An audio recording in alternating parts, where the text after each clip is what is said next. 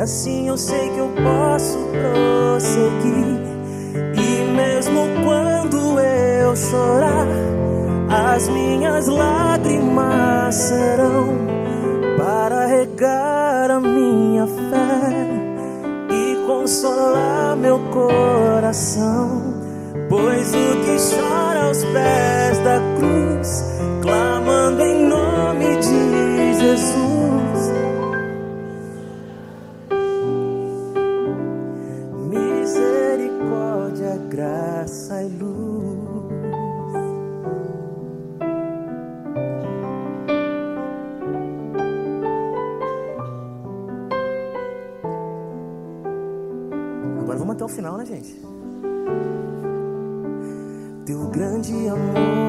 Cessa, eterno não tem fim. Quão grande és tu,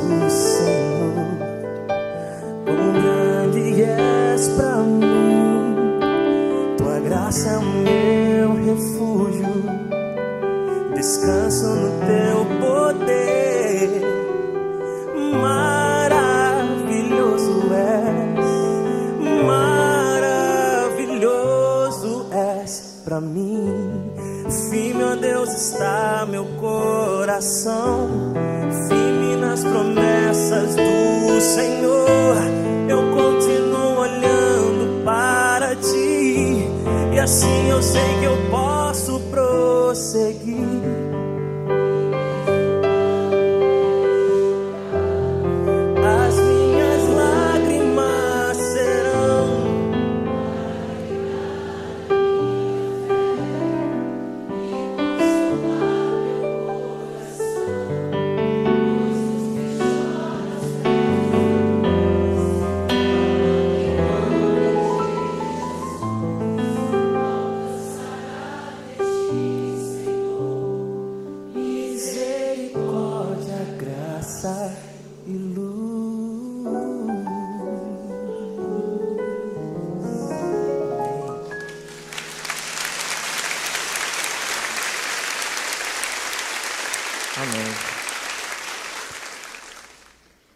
Babi, que bom estar com vocês aqui.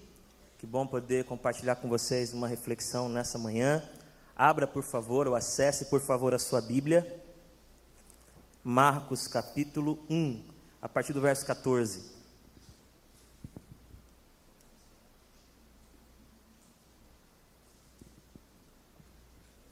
Marcos 1, 14.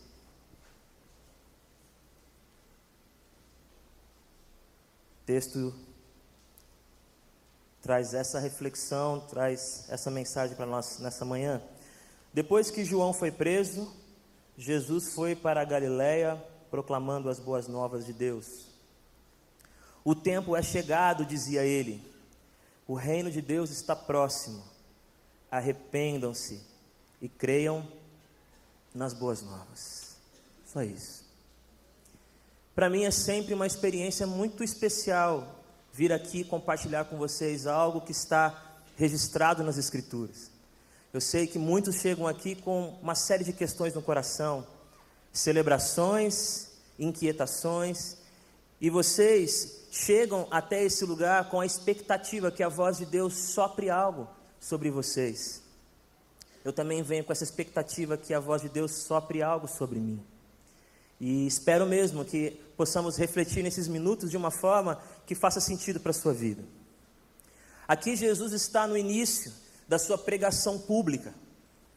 Ele está inaugurando de maneira imediata um movimento profético que vai se espalhar e chegar até aqui, aonde nós estamos hoje. E ele escolhe exatamente essas palavras: O tempo chegou, o reino de Deus está próximo, arrependam-se e creiam nas boas novas, creiam no Evangelho. Daqui nós podemos já concluir que a igreja, a comunidade de Jesus, ela tem que ser atenta, porque o tempo chegou. Ela precisa desenvolver um coração humilde, porque ela entende o caminho do arrependimento, ela sabe olhar para dentro, ela sabe refletir sobre os seus próprios atos, ela sabe confrontar a sua visão de mundo, ela sabe, ou pelo menos deve, entrar num caminho de arrependimento. E ela sonha, porque ela crê. Ela sonha num outro mundo possível, uma comunidade de gente que sonha, de gente que espera, de gente que constantemente tem um coração que pulsa criativamente. Isso é é uma primeira compreensão desse texto. Mas o que eu gostaria que a gente pensasse nessa manhã é que quando Jesus diz que o tempo chegou, que o reino está presente, que Deus se encarnou, está entre nós, quando ele diz que as coisas vão mudar, que as lógicas vão se inverter, o que significa para nós? Quando eu estava no final da adolescência, no começo da juventude, eu acalentava no coração um desejo secreto. Eu esperava que um dia, talvez, eu estivesse sentado na poltrona ou no sofá de casa assistindo Jô Soares e algum famoso, enquanto estava sendo entrevistado, seria perguntado: fale o nome de um amigo muito importante para sua caminhada. E ele diria: Tiago Grulha. E eu andaria pelas ruas do Itaim Paulista, chegaria na fila do pão da mercearia da Vila Imoré, e as pessoas comentariam olhando para mim: é ele, ele é amigo da Sandy do Júnior. Na minha mente, adolescente, quase jovem, uma vida bonita, uma vida preciosa estava ligada a ser conhecido, ou ser conhecido pelas pessoas conhecidas, e eu tinha esse desejo. Nunca aconteceu, mas eu tive esse desejo.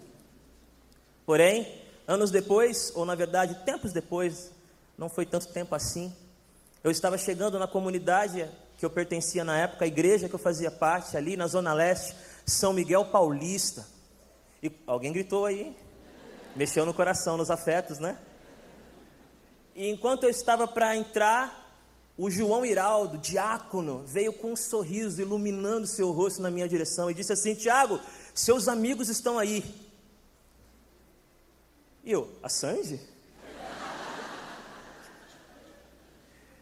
e quando eu entrei e fui até aquele salão apertado, eu vi o Mário e o Nelson.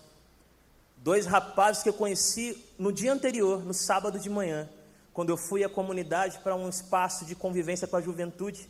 Cheguei cedo. Quem me conhece sabe que eu sou exagerado com a questão de horário. Cheguei cedo. E eles estavam na porta do prédio da igreja, bem cedo mesmo. E eu me aproximei e perguntei: posso ajudá-los? Eles disseram: nós queremos um lugar para orar. Pessoas em situação de rua que queriam um lugar para orar. E eu respondi: ó, aqui não vai abrir agora, não tem como ser aqui, mas eu conheço uma comunidade de fé aqui perto, que lá eles ficam abertos de manhã. Qual, quem sabe qual é? Sábado de manhã? Adventista. Falei, vamos lá. E fui com eles pelo caminho, tomamos um lanche, eles que pagaram. Ai, ai. Brincadeira. Brincadeira.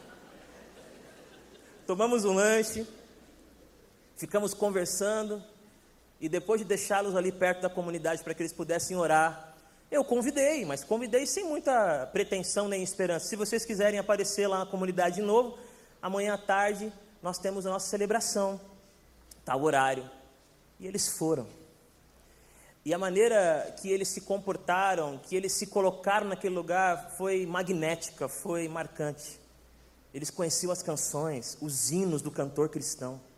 E eles cantavam a plenos pulmões. E as pessoas se aproximavam deles e conversavam com eles. E depois de um tempo nós conseguimos que um deles voltasse para sua terra, como ele dizia, e distribuímos ali algumas coisas e desenvolvemos um relacionamento. Na época eu não conhecia a missão integral, eu não era amigo do João Boca, para ligar para ele pedir orientação, mas eu fazia parte de uma comunidade, uma igreja, e uma dúvida no meu coração não pairou. Em nenhum momento eu duvidei de que eles seriam acolhidos, que eles seriam recebidos e que eles seriam tratados com dignidade. E foi isso que aconteceu. Por que eu estou contando essa história para vocês? Primeiro, porque vai que isso chega na Sandy no Júnior e alguma coisa acontece. Estou compartilhando com vocês porque eu queria que nós nos lembrássemos nessa manhã o que significa o tempo chegou o que significa o reino está presente, o que significa arrependam-se, o que significa creiam no Evangelho. Significa muita coisa, claro. Mas algumas coisas que eu queria que você pensasse comigo. Quando Jesus disse o tempo chegou, entre outras coisas, ele estava dizendo que chegou o tempo, o tempo no qual os pobres de espírito, acostumados a ficarem às margens dos palácios, a ocupar lugares de desonra, a serem olhados com suspeita e desconsideração, chegou o tempo em que a estrada principal do reino de Deus é para eles. A mesa tem lugar para eles. Os últimos são os primeiros. Quando ele disse que o tempo chegou, ele estava dizendo que aqueles que choram, acreditando na mentira de que foram quebrados além do conserto, aqueles que têm lágrimas secretas porque têm vergonha que as pessoas saibam o que eles vivem e são, aqueles que sofrem sozinhos, não mais. Nesse tempo há consolo para eles, há esperança para eles, há lugar para eles. Ninguém mais precisa deixar entalado na garganta a confissão que precisa compartilhar, porque o próprio Senhor está construindo uma comunidade em que podemos chorar juntos, em que podemos ajudar uns aos outros, em que podemos servir uns aos outros. É um tempo, e é um tempo muito importante, em que os humildes, os mansos, eles não mais serão tratados com desprezo, porque não ocupam os lugares de destaque. Eles não mais serão chamados de fracos, porque não revidam o golpe. Porque nesse reino os mansos não levam espadas. Os mansos não retribuem o tapa. Eles herdam a terra, porque o reino chegou. E nesse reino reino que chegou, tempo que é agora, que precisamos estar atentos. É um tempo onde os pacificadores não serão mais chamados de covardes, nem de ingênuos, nem de românticos demais. Eles serão chamados filhos de Deus, porque o nosso Deus é um Deus de paz, porque o nosso Deus não é um Deus de violência. Quando Jesus disse o tempo chegou, ele estava ensinando para aquelas pessoas e para nós que nesse tempo os misericordiosos receberão também misericórdia. E isso para alguns parece tão óbvio, mas não é. Porque quando nós encontramos alguém misericordioso, corremos o risco de divinizá-lo. Corremos o risco de achar que esse que é misericordioso não precisa de misericórdia, porque ele está num patamar maior de espiritualidade, porque ele não vai errar, não, Jesus está dizendo: nesse tempo que está chegando, os misericordiosos serão tratados com misericórdia também, porque eles serão vistos como são, pessoas humanas e simples, que acertam e erram, e que precisam da graça de Deus também. Esse tempo que chegou, esse tempo que nós estamos vivendo enquanto comunidade, enquanto igreja, é um tempo onde os puros de coração verão a Deus. E eu gosto demais das muitas interpretações que fazem sobre esse versículo ou sobre esse trecho. Mas aquela que mais me encanta, aquela que mais me inspira, aquela que mais me toca, é a que diz que puro de coração não é alguém infalível, puro de coração não é alguém sem equívocos, puro de coração não é alguém exemplar, que todo mundo olha e diz: ali não há tropeço. Puro de coração é alguém que deseja uma coisa só Puro no sentido de eu sei o que eu quero, não há misturas, não há distração. O que eu quero é ver o Senhor. Mas esses que desejam de todo o coração ver o Senhor, por muitas vezes foram impedidos, barrados. Você não pode entrar aqui. Você não tem condições de fazer isso. Jesus vem e diz para aqueles e para aquelas que estão por perto: cheguem mais perto. Crianças, cheguem perto. Leprosos, eu toco vocês. Pessoas que estão com as suas famílias desajustadas, há lugar na mesa para vocês. Se vocês desejam me ver, não há nada que vai impedi-los. Se vocês desejam me encontrar, não há fraude, não há pecado, não há farsa, não há religiosidade, não há mentira humana, não há poder demoníaco que vai impedir que você me encontre, porque tudo que você precisa para me encontrar é um coração que deseja isso verdadeiramente. Esse tempo chegou. Para vê-lo não são necessárias rezas decoradas, que você gagueja e tem medo de errar uma palavra. E errei uma palavra e não vou vê-lo. Para vê-lo não é necessário que você sacrifique. Para vê-lo não é necessário que você chegue até o topo da montanha. Basta ter um coração ansioso, faminto pela presença dele. Esse tempo já chegou. Chegou o tempo em que aqueles que batiam na porta da justiça e ela não se abria. Esses que estão acostumados a ficarem em filas gigantescas e não receber uma senha. Esses que até agora estão esperando que aquele ou aquela, poderoso e poderosa, tenha coragem de voltar àquele lugar e pedir desculpas pelo que fez. Esses que sabem o que é procurar e não encontrar, porque não têm acesso a alguns lugares. Esses que sabem o que é pedir e não receber. Esses viverão um novo tempo. Porque nesse reino que chegou, se você bater na porta, o Senhor abre. Se você procurar, você encontra. E se você pedir, você recebe. Tudo que eu pedi, tudo que você pedir depois de ter um coração puro. Um coração que o deseja. Porque aquele que tem um coração que deseja o Senhor acima de tudo, é isso que pede, é isso que deseja, é isso que busca. O tempo chegou, e é um tempo onde nós precisamos nos lembrar que nós somos uma comunidade revolucionária. Não por causa do status do nosso poder, mas pela capacidade de acolher quem não era acolhido e de dar voz a quem não tinha voz. E de se lembrar que se o rei chegou, se o reino chegou, o caminho foi aberto.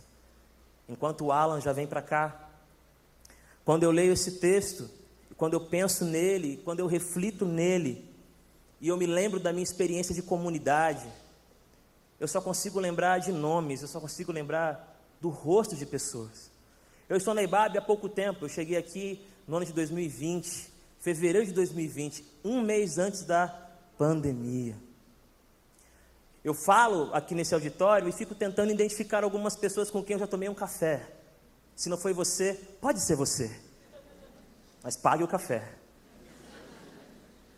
Eu fico tentando identificar histórias que já aconteceram com pessoas que estão sentadas aqui, graças a Deus, uma ou outra, né, Robeiras? Tá, Robeira, desculpa, pastor Robinson, foi mal. Algumas já estão aqui. Mas quando eu penso nesse tempo que chegou e eu me lembro das minhas experiências comunitárias, o que vem ao meu coração não são definições profundas e filosóficas sobre a igreja, porque eu nunca pensei sobre a igreja. Eu não fiz esse movimento de me colocar para fora da ilha, para olhar para a ilha e tecer comentários sobre ela. Eu nunca fiz uma experiência de estudar a igreja. Tudo que eu fiz da minha infância à minha adolescência foi me relacionar com a igreja, foi conviver com a comunidade. E quando alguém me perguntasse o que era igreja, eu diria: irmã Ete, irmão benigno. Quem? Irmão benigno. O que é igreja? Igreja é o Pedro, é a Raquel na sala das crianças. O que é igreja? Igreja é aquela experiência que quando eu chegava, eu me sentia em família. Eu me sentia em casa. Igreja era quando eu chegava a acampamento e não tinha dinheiro para pagar, o irmão Leonai dizia: Tiago, vou pagar a sua. E eu dizia: os meus irmãos? Eles não. né? Quatro, né, gente? Quatro é difícil. É difícil. Igreja para mim era ficar do lado da cantina, olhando de lado, esperando o irmão Ferreira chegar, porque ele sempre oferecia coxinha. Até hoje estão em minhas coxinhas. Igreja para mim era esse espaço aonde pessoas que estavam num trabalho sem voz, sem lugar, sem espaço, e muitas vezes sem dignidade, na, na comunidade não, era irmão, era irmã, falava, conversava, dava conselhos, igreja. O tempo chegou, os mais simples, aqueles que o mundo diz que não é, aqueles que não têm, são com esses que Deus faz história. Não há entre os discípulos de Jesus nenhum fariseu poderoso do seu tempo, não há entre os primeiros discípulos de Jesus, os apóstolos, nenhum daqueles sacerdotes respeitados pela casta religiosa, não há entre os discípulos de Jesus nenhum ser muito influente de Jerusalém, estão entre eles pescadores, estão entre eles odiados cobradores de impostos, estão entre eles até pessoas que, que estavam dispostas a lutar à mão armada, como um zelote. Foi pelas beiradas, foi pelas periferias, foi aí que ele foi chegando no coração da humanidade, chamando gente para viver um novo tempo. E aí o texto continua dizendo: o que é igreja?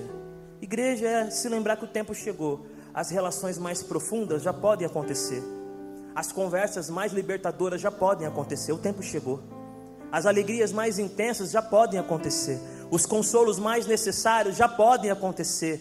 Os brados de vitória já podem acontecer, porque o reino chegou, o reino está acessível e isso está manifestado, compartilhado, dividido entre pessoas como vocês e eu, falhas, que um dia errarão, outro dia acertarão, mas que carregam dentro de si a presença maravilhosa do Espírito Santo de Deus. Um Espírito que nos convoca, nos empurra, nos incomoda para fazer o simples de uma forma transformadora. Um abraço guiado pelo Espírito não é só um abraço. Um oi guiado pelo Espírito nunca é só um oi. Uma conversa de 30 minutos guiado pelo Espírito nunca é uma conversa apenas. Mas o texto continua dizendo: arrependam-se, e eu quero terminar dizendo isso para vocês.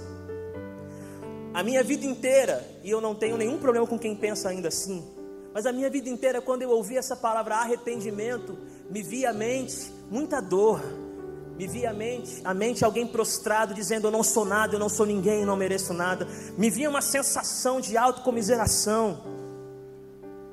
E aí quando eu conheci, não a Ibabe, porque eu nunca tinha vindo aqui, sempre morei longe.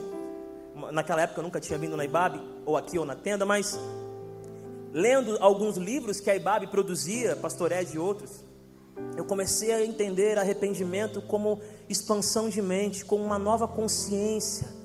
Arrependimento como um movimento de olhar para a vida e dizer: a vida não é do jeito que eu pensava. Então, arrependam-se. Vocês que normalizaram o absurdo está na televisão, está no jornal, está na porta da sua casa, arrependam-se. Isso não é normal. Arrependam-se vocês que aceitaram o inaceitável. Arrependam-se vocês que se submeteram a conchavos com a desculpa de que é impossível não entrar no jogo do poder. Arrependam-se vocês que construíram um Deus que não se parece com Jesus de Nazaré em suas mentes e corações. Arrependam-se vocês que um dia deixaram que o Império Romano os convencesse que a sua luz não brilha e que o, seu sal não salga, porque são pequenos, porque são frágeis. Arrependam-se vocês que diante de pessoas cultas se encolheram. Arrependam-se vocês que diante daqueles que são poderosos recuaram porque o Rei da Glória está sobre nós, e Ele nos chamou para uma vida de criatividade, de novidade, de brilho, de esperança. Então arrependam-se. Arrependam-se vocês que acharam que Ele não está vendo e não está escutando. Arrependam-se vocês que acharam que o braço de Deus se encolheu. Ele permanece com seu braço estendido para tocar a sua vida e através da sua vida. Arrependam-se.